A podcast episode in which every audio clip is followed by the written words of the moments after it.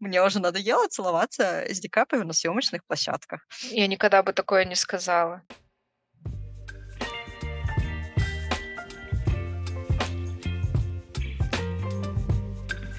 Всем привет!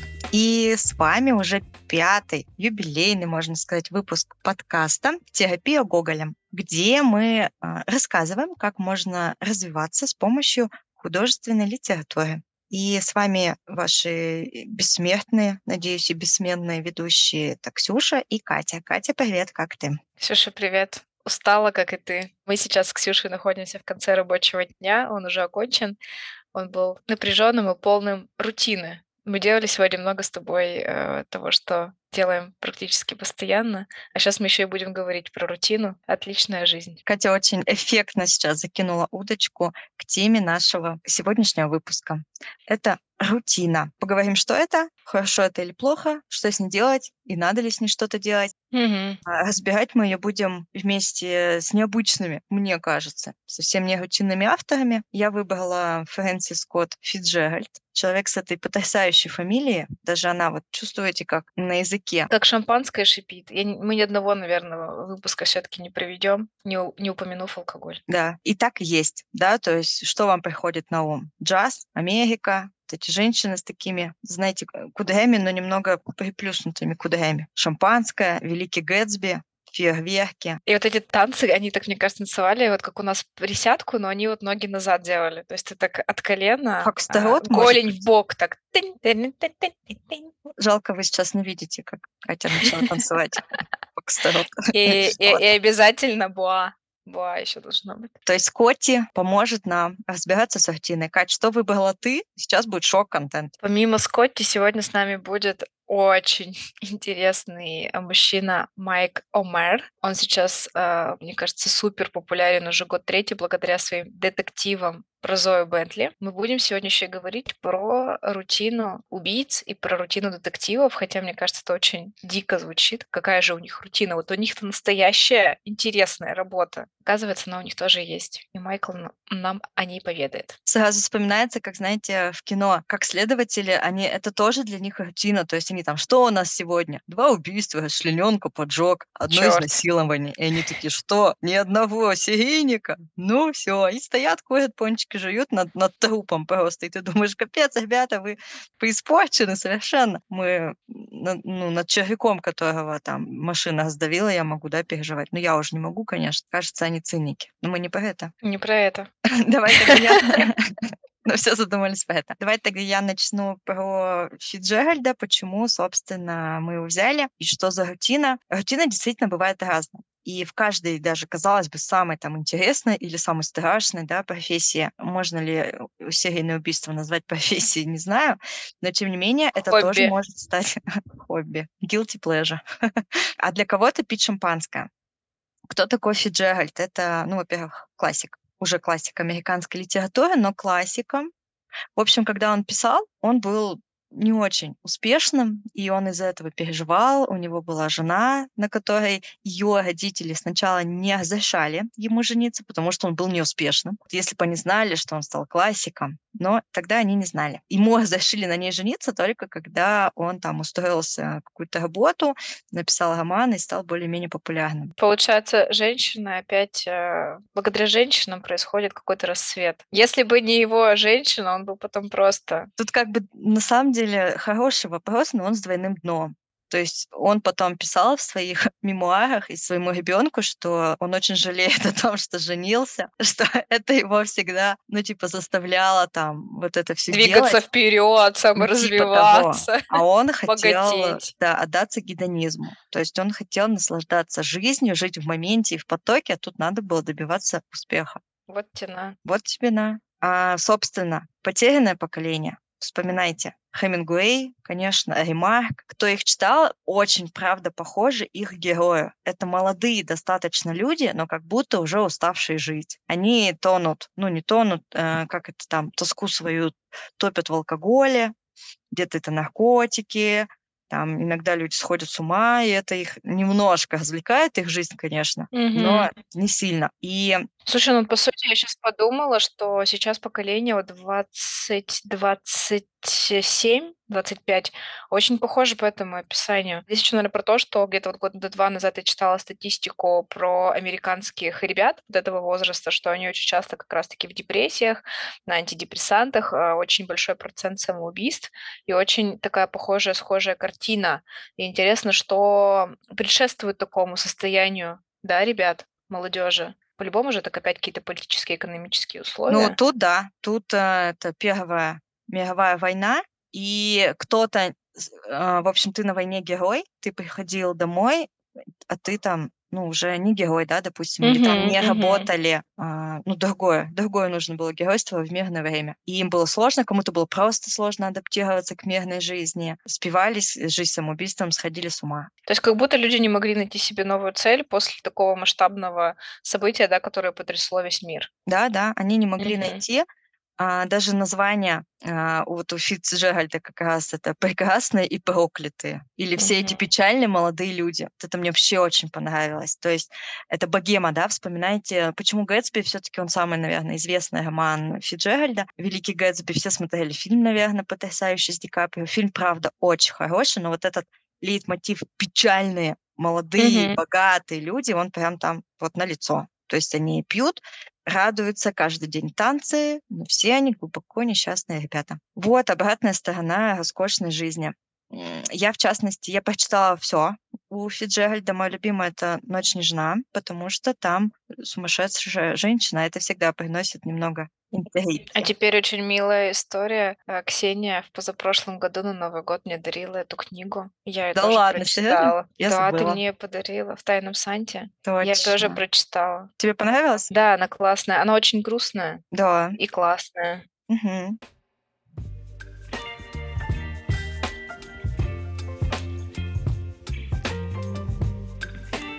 А сейчас я читала "Последний магнат". Это последняя незаконченная книга Фицджеральда, и там рассказывается про красавчика-кинопродюсера в Голливуде, который счастливчик, снимает кино. Даже когда страна в депрессии, он всё равно делает классное кино.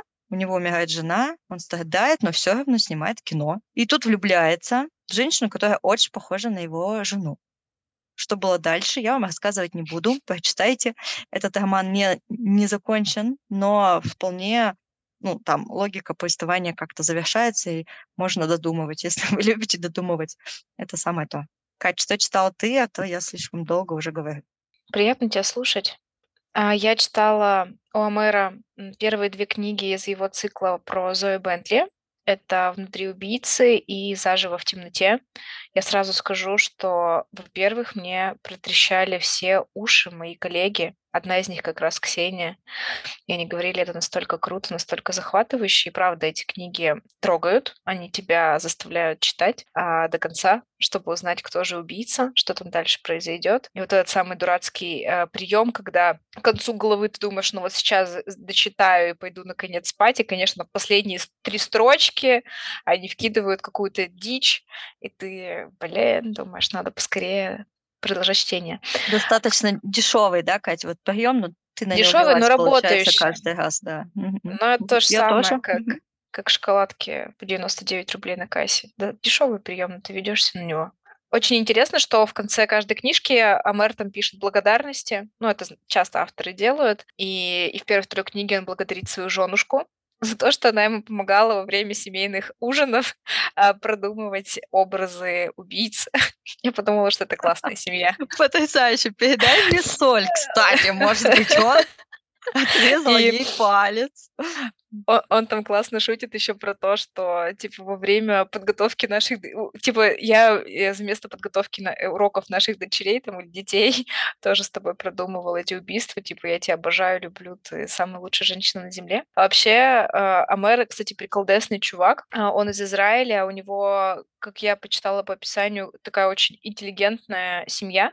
Его папа и маменька- психологи, причём батя, он прям какой-то там профессор местный. А в семье их них четверо детен детёнышей, и, э, один его брат художник, и вот Омер сам тоже популярный писатель. Ну, короче, такая семейка, знаете. Прият Дела. приятно было бы вести с ней знакомства. И очень интересный Майкл, и вот ощущение, что он-то как раз рутину не любит, потому что на протяжении всей жизни он занимался какими-то разными делами, менял сферу деятельности, но она вся соединена одним таким, а, одной линией- это, а, фантазия. Во-первых, в 15 или 16 лет он написал, а, книгу свою первую, которую издали. Её можно было прям купить в Израиле, а, по по мотивам "Автостопом по галактике". Можно её там скачать, почитать. После этого он начинает увлекаться именно фэнтези. И, Блин, в а 16 лет! Мы вон еще 16 жевали лет. за га за гаражами, а кто-то там свою 16 лет. книгу Да, Ксюш, выпустил. представляешь? А потом Омер начинает увлекаться вот, э, играми и пишет сценарий для игр. Я вот почитала, я, к сожалению, не любитель, а может, к счастью, игр. Называется "Несчастье". Возможно, вы её Компью знаете. компьютерная игра? Да, да-да-да, возможно, вы в неё играли. Вот знаете, что Майкл Омер, он, э, создатель сценариев. А потом его приглашают писать сценарии для, а, сериалов и фильмов, тоже фэнтези. Потом он создаёт какую-то суперинтересную интерактивную книгу. Как я поняла, ты там что-то читаешь, а часть потом смотришь. А потом у него в 35 лет случается кризис, потому что вот он как раз, видимо, сам попадает в эту западню рутины. Для него рутина- это становится именно тематика фэнтези. Он такой: "Шо это я влез в этот в это амплуа? Всё неинтересно, я буду реалистом". И он вот как раз начинает писать, э, детективы. Первую трилогию он пишет, она оказывается не суперпопулярной. Там уже появляется Зои Бентли, но наш вот коллега и по совместительству монтажёр Сашка сказал, что там Зои очень плоская. Без груди? Да, там описание её телес идёт. Плоская в плане ещё героини. Видимо, тогда вот Майкл только делал наб наброски, э, этой героини, да. Зои детектив, но нет, она не детектив, она я забыла, кто она, чёрт подери, а, А поведенческий психолог или как? Ну, в общем, он это ж прям как это называется? Да, профайлер, она Профайлер. профайлер. Кто это что это за профессия? Это когда психолог понимает поведение и мотивацию убийцы, и они помогают расследовать убийства. Уже вот во 2 трилогии, которую читала я, Зои обретает объёмы, э, теперь это звучит как-то двузначно. И, в общем, вот эта как раз трилогия признаётся, и как бы вот вроде Саша сказал, что он ту Зои Бентли не признаёт из 1 трилогии, то есть это было не по-настоящему. Но сейчас он продолжает писать детективы именно. Вот такой интересный дяденька, который против рутины. Да, хотя как могло бы подуматься, что значит Да, фэнтези? да. Фэнтези это же, по сути, ты всегда можешь придумать что-то новое, новые миры, новых героев. Но вот для него это стало какой-то грустью, и он переметнулся в реализм. Вот это вообще всегда интересно. Извини, пожалуйста, я влезла. Писатели, ну, это же, ну, типа супер творческая профессия. И там есть рутина. То есть и у актеров есть рутина, да. Там мне уже надоело целоваться с Ди Каприо на съемочных площадках. Я никогда бы такое не сказала. Никогда. Если бы особенно это был Адам Драйвер, мой любимый актер. Что касается его героев, да, действительно тоже интересные профессии. Но, как мы уже поняли, поговорили с Ксюшей, что вроде серийного убийцу не назовешь, э, профессией. Ну ладно, хобби. Для них, да, э, есть ли какая-то рутина? Ну, сложно, наверно, сказать, при том, что герои, ну, вернее, убийцы, естественно, Омера, они необычные, у них у каждого свой прикол, а, своё извращение, если так можно сказать. А, ну, например, во 2 книге "Заживо в темноте", не думаю, не будет спойлером, что он своих жертв заживо в темноте погребал. Для него становится рутиной, да, как перетащить тело, как его там погрузить, как поставить камеру. И он пытается разнообразить, э, свои убийства тем, что каждый раз, э, добавляет в гроб какую-то штучку, которая якобы ещё может повлиять на смерть жертвы. Что касается, э, детективов, то для них это, безусловно, тоже рутина. Но Зои чем мне нравится, она всегда показывала, что вот эта рутина для неё то есть там всё время очень классно он описывает, как она сидит, э, среди кипы фотографий с убийств, да, там вот это кровища и вот это всё. И она сидит, над этим думает, и это ей не надоедает. И ещё очень смешной такой момент. Всё-таки у Омера, наверно, хорошее чувство юмора. У неё всегда на фоне играет Кэти Перри. Ну, то есть это такие ла лайтовые лёгкие песни типа I kissed a girl. Вот. И она в это время думает: "Так, наверное, у него проблемы с матерью, и именно поэтому он отрезал ей палец", или что-то такое. Это про что? Это про то, что она умеет всё равно вот этой рутиной наслаждаться. и ей от этого в кайф. То есть она она как раз уходит в состояние потока, она может забывать о том, что нужно покушать, поспать или что-то такое. Ей это очень сильно нравится. Так, смотри, то есть в каждой работе есть рутина. Да, да. А, как определить, что это рутина? Меня это там не радует или или радует? Вот это хороший вопрос, потому что вообще к рутине, к этому слову относится, э, у него негативный флёр, да, то есть когда ты говоришь: "О, опять это рутина", а, на самом деле на мой взгляд, рутина- это здорово. Рутина- это вообще то, что ты делаешь постоянно на автомате. Грубо говоря, как привычка, да, что ты это делаешь уже не задействуя работу своего мозга и силы воли. Рутина то же самое. Я научилась это делать настолько хорошо, и я это делаю постоянно, что вот уже идет как по маслу. Именно поэтому мы начинаем немного скучать, да, потому что здесь уже не проявляется креатив. Возможно, мозг как раз начинает скучать, что ему вот, ну, вроде я умный, что это я вот только там рассматриваю фотографии убийцы, однотипные какие-то, например, там придумываю профили. И, наверное, как раз-то вот и фишка в том, что а, секрет, наверное, в том, что к рутине нужно относиться как к хорошей какой-то вещи. И, во-вторых, когда ты понимаешь, что начинает надоедать, а внести в нее в какое-то изюминку, что ли, да, какую-то новую волну, для того, чтобы она чуть по-другому засияла. Но элементарный прием, и все, наверное, знают эту технику, когда вы идете до какого-то места, ну, каждый день мы проделываем какой-то путь. Например, я вот иду до трамвайной остановки, чтобы уехать на работу. Это тоже рутина, да, это один и тот же путь. И он мне когда-то надоедает.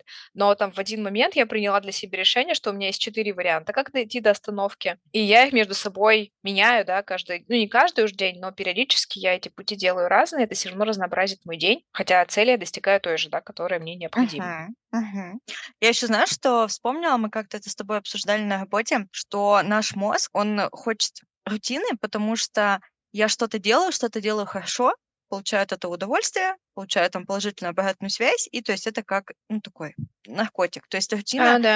это, ну, это может быть и плохо, да, когда я постоянно только это делаю, но может быть и хорошо. То есть это то, что я точно сделаю классно, я это сделаю, Мгм. получу кайф сделанной Да, работы, да. могу делать что-то дальше. Вообще еще важно помнить, что рутина- это для нас опора для того, чтобы справляться со стрессом. А, да, если вспомнить ковидные времена, когда все были в шоке и вообще не понимали, чё делать, все умные люди, э, с психологическим образованием говорили: "Продолжайте делать то, что вы делали до этого". То есть мыть полы, а, вставать по утрам и чистить зубы, а, стирать, а, ходить за продуктами, работать. Таким образом, мозг понимает, что стабильность есть. Да, происходит какое-то что-то большое и непонятное, но я продолжаю все равно делать то, что я привык делать. Реально от этого наш мозг успокаивается, и от этого появляется ресурс, да, как-то продолжать, э, жить. Поэтому рутина в этом случае выступает просто спасением каким-то для нас. У меня еще есть один плюс к рутине, а потом перейдем к ее неприятным сторонам. Рутина, как любая привычка, которую можно внедрить как привычку и тем самым освоить какой-то новый навык. То есть, сделав Мгм. рутинным занятием там английским каждые 20 минут, через год я офигенно пополню свой вокабуляр. И это тоже будет рутина, но при этом она может меня привести к какой-то цели.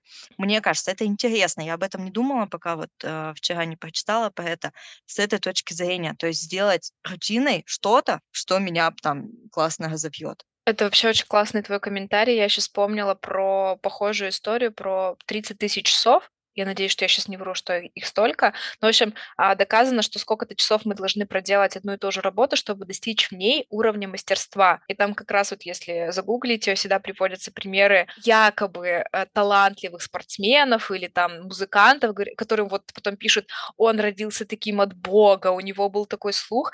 Но когда ты начинаешь спрашивать, а почему ты стал, например, таким футболистом, чувак рассказывает, да блин, я гонял в футбол там, да, во дворе по, по 5, по 6 часов. И таким образом это для него тоже рутина, гонять каждый день мяч, да, но в итоге через 30 часов, тысяч часов он приобретает уровень мастерства и становится там супер популярным каким-нибудь Пеле или еще кем-то. Я сейчас, кстати, загуглю, чтобы все-таки не дезинформировать э, слушателей. Я наврала про 30 ч- тысяч часов, и всего лишь 10 нужно. Всего лишь 10 тысяч часов, чтобы стать мастером какого-то дела. Пока я только мастер сна, точно. А, ну и чтение книжек, мне кажется, я потратила уже столько Ну вот, кстати, ты же очень быстро читаешь. э, Это действительно же какие-то свои точно у тебя наработанные скиллы. Давай резюмирую плюсы. Это спасает от, э, тревожности, да, даже от какого-то стресса. Это какие-то опоры наши.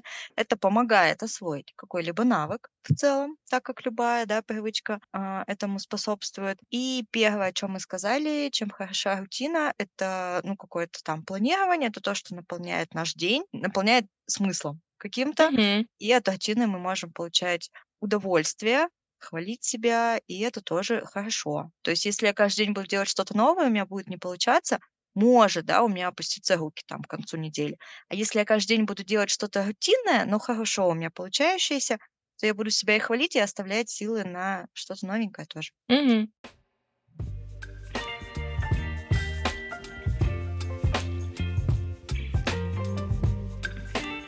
Что плохого в рутине? Всё-таки не зря у неё этот флёр есть. Ну, вот эта скука, то есть про это мы и говорим с тобой, э, в наших персонажах, да, что, а, любая поначалу кажущаяся фантастикой деятельность, со временем она те приедается. Нет эффекта вот этой новизны, да. Опять же, вот мозг не получает эндорфины от какого-то неожиданного, и, конечно, мы начинаем скучать. Но это правда так вот грустно. Да. Ещё интересно, что ты начинаешь думать, что вот, например, устроюсь на другую работу, и там-то этой рутины не будет. Особенно если это какая-то необычная, да, для тебя работа, новое что-то. А потом ты понимаешь, что нет опять. То есть это правда будет в абсолютно любой деятельности. Я думаю, даже там для вот, правда, президентов. Хотя президент, наверно, это не не то, к чему стремятся люди. Ну, не знаю, космонавты те же самые, там, не знаю, актёры, да, вот ты говорила. Везде, да. Мне Да. тут, точно есть рутина, да. И вот у там возьмём ф героя Фицджеральда. Я так думаю: вот бы мне щас на недельку туда, танцы, джаз, сигареты в мундштуках, платья такие, знаете, с бахромой. И никто не орёт: "Мама, я покакал". Да, только орут там: "Да я за тебя сейчас расстреляю 17 человек!" Дуэ ну, дуэли- это я куда-то во времена Пушкина уже махнула, да. А, но всё равно лимузены, вспышки камер. Но это же тоже надоест. Я не знаю, бывает ли так у вас или нет, но я устаю даже в отпуске. Ну, то есть даже я Да, куда-то да. еду, отдыхаю, я уже, ну, дней через 10 такая: "Блин, ну всё, я хочу чё-то другое. Мне надо куда-то либо на работу, либо, а, другие места какие-то узнавать". Ну вот мне точно было бы скучно даже с героями "Великого Гэтсби". Плюсую к тебе. Я тоже вспомнила all inclusive в Турции, но уже где-то к 5 дню немножко поташнивает от этого безлимитного вина. Мгм, мгм. Даже если, да, брать там, ну, и какие-то активные путешествия, тоже это, ну, то есть я не я, может, это чисто моё, но я б не смогла там целый год этим заниматься, например. То есть вот мне Мгм. очень нравится смена всего: и картинки, и занятий. Ну, а героям вот Фицджеральда мне всегда хочется сказать: найдите работу какую-нибудь, возможно, вам станет немножко кстати, про "найдите работу" как раз таки ещё один минус рутины- это стагнация, да. Если ты не меняешь всё-таки подход к рутине, ты не меняешь, например, профессию. Наверно, всё-таки есть профессии, где очень сложно, да, применить креатив, но какая-то вот, например, конвейерная работа- и это правда твоя стагнация. Если у тебя нет какого-то хобби, увлечения, да, и ты вот только там работа-дом, предположим, ты, не знаю, на конвейере конфетки запечатываешь в упаковку. Это правда грустно. Одно и то же, серо и без раскрытия Мгм. своего потенциала. Мгм. А, и тут, наверно, как раз надо сказать про то, что, ну, ассоциируется с рутиной и не беспочвенно- это зона комфорта пресловутая. Не надо называть зону комфорта какие-то там плохие работы или плохие отношения. Это не зона комфорта. Зона комфорта- это там, где вам хорошо, тепло, нормально. Но вот, э, часто бывает это либо что-то рутинное, но вам приятное, да, вы с этим ок, и какой-то червячок, если вот начинает там, что: "Кажется, ты можешь больше, есть что-то интересное, попробуй". Как Возможно, раз это вот мой, э, мой мужчина, с которым я провела несколько дней и ночей, да, Майкл Омер, он же про это и как раз и думал. Видишь, и фэнтези- это была его зона комфорта. Я уже настолько офигенно придумываю миры, там, персонажей с 6 руками, что надоело, я хочу что-то новое. Вот это же ново ну, то есть смотри, он был, э, реально очень крутым фэнтезистом, его звали там и в сериалы, и в игры писать, потому что он мастер уже в этом. А он начинает писать детективы, 1 трилогия, которая, ну, не супер популярная, оказывается. То есть ты такой дауншифтинг делаешь в, э, роли писателя, но всё, в твоя 2 работа, она взлетает, и ты переводишься на 1000 языков, твои книги там бестселлеры. Он вышел из Да, зоны да. комфорта, он Мгм. молодец. Да, выход из зоны комфорта- это, ну, всегда кризис 100 Там, если вы Мгм. когда-то меняли работу или сферу меняли. Мне кажется, сейчас очень много примеров того, когда люди меняют, э, сферу кардинально. И, как правило, бывают, конечно, разные ситуации, кто-то спивается. Но, как правило, человек достигает каких-то, ну, нового уровня, там, развития, высот и и так и так далее.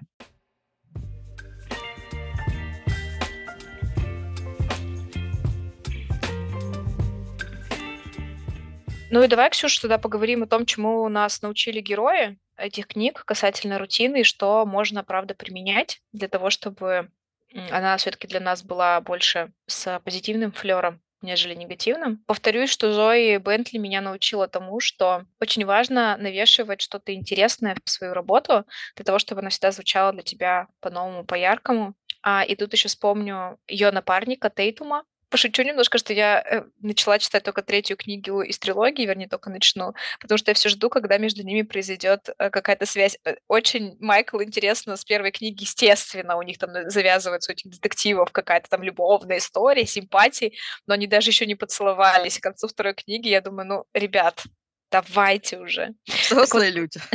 Да.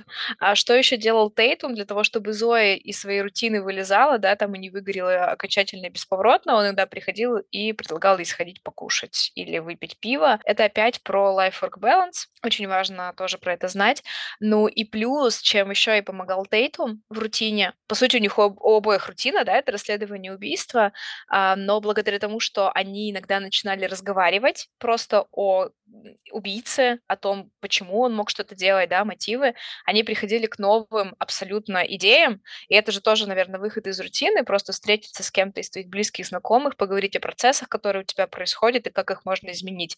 И это, наверно, касается тоже как работы, так и, а, жизни. Вы там можете порассуждать, например, что делать с нашим рутинным отдыхом по выходным, если вы привыкли там, например, только, не знаю, смотреть кино и съездить, э, какой-нибудь торговый центр, чтобы купить что-то новое, да, получить этот простой эндорфин от покупки. Подумать, а что мы можем придумать ещё, например, съездить в какой-то поход, да, или что-то такое. Мгм. А чему меня научили герои, "Последнего магната"? Ну, во-первых, не надо постоянно отдыхать, найдите работу. И, ну, вот там очень ещё хорошо прописано страстное дело главного героя. Это, ну, про то, что когда у тебя что-то получается, ты это делаешь несмотря ни на что и вопреки, тебя это очень вдохновляет. Это, ну, это правда классно, мне кажется, про это уже все написали, кому не лень, что ищите себя, и это вас будет зажигать. А, не живите прошлым. Если где-то, когда-то вы делали что-то классное, и это не было рутиной, даже оно уже может стать рутиной, ну, имейте адекватный какой-то анализ, что с вами происходило, что происходит сейчас, что может происходить в будущем. Не закапывайтесь в прошлом. Если вы где-то были там героями, а сейчас новая жизнь, новая реальность, надо под неё адаптироваться, и это ок, это нормально. Ну, собственно, главный скилл 21 века- это гибкость как раз таки. Это умение отказываться, да, от каких-то привиле ну, не привилегий, а каких-то статусов, пробовать новое. И это правда тоже, вот опять же, про зону комфорта, про рутину. Будьте гибкими. Будьте гибкими, и дело не только в шпагате.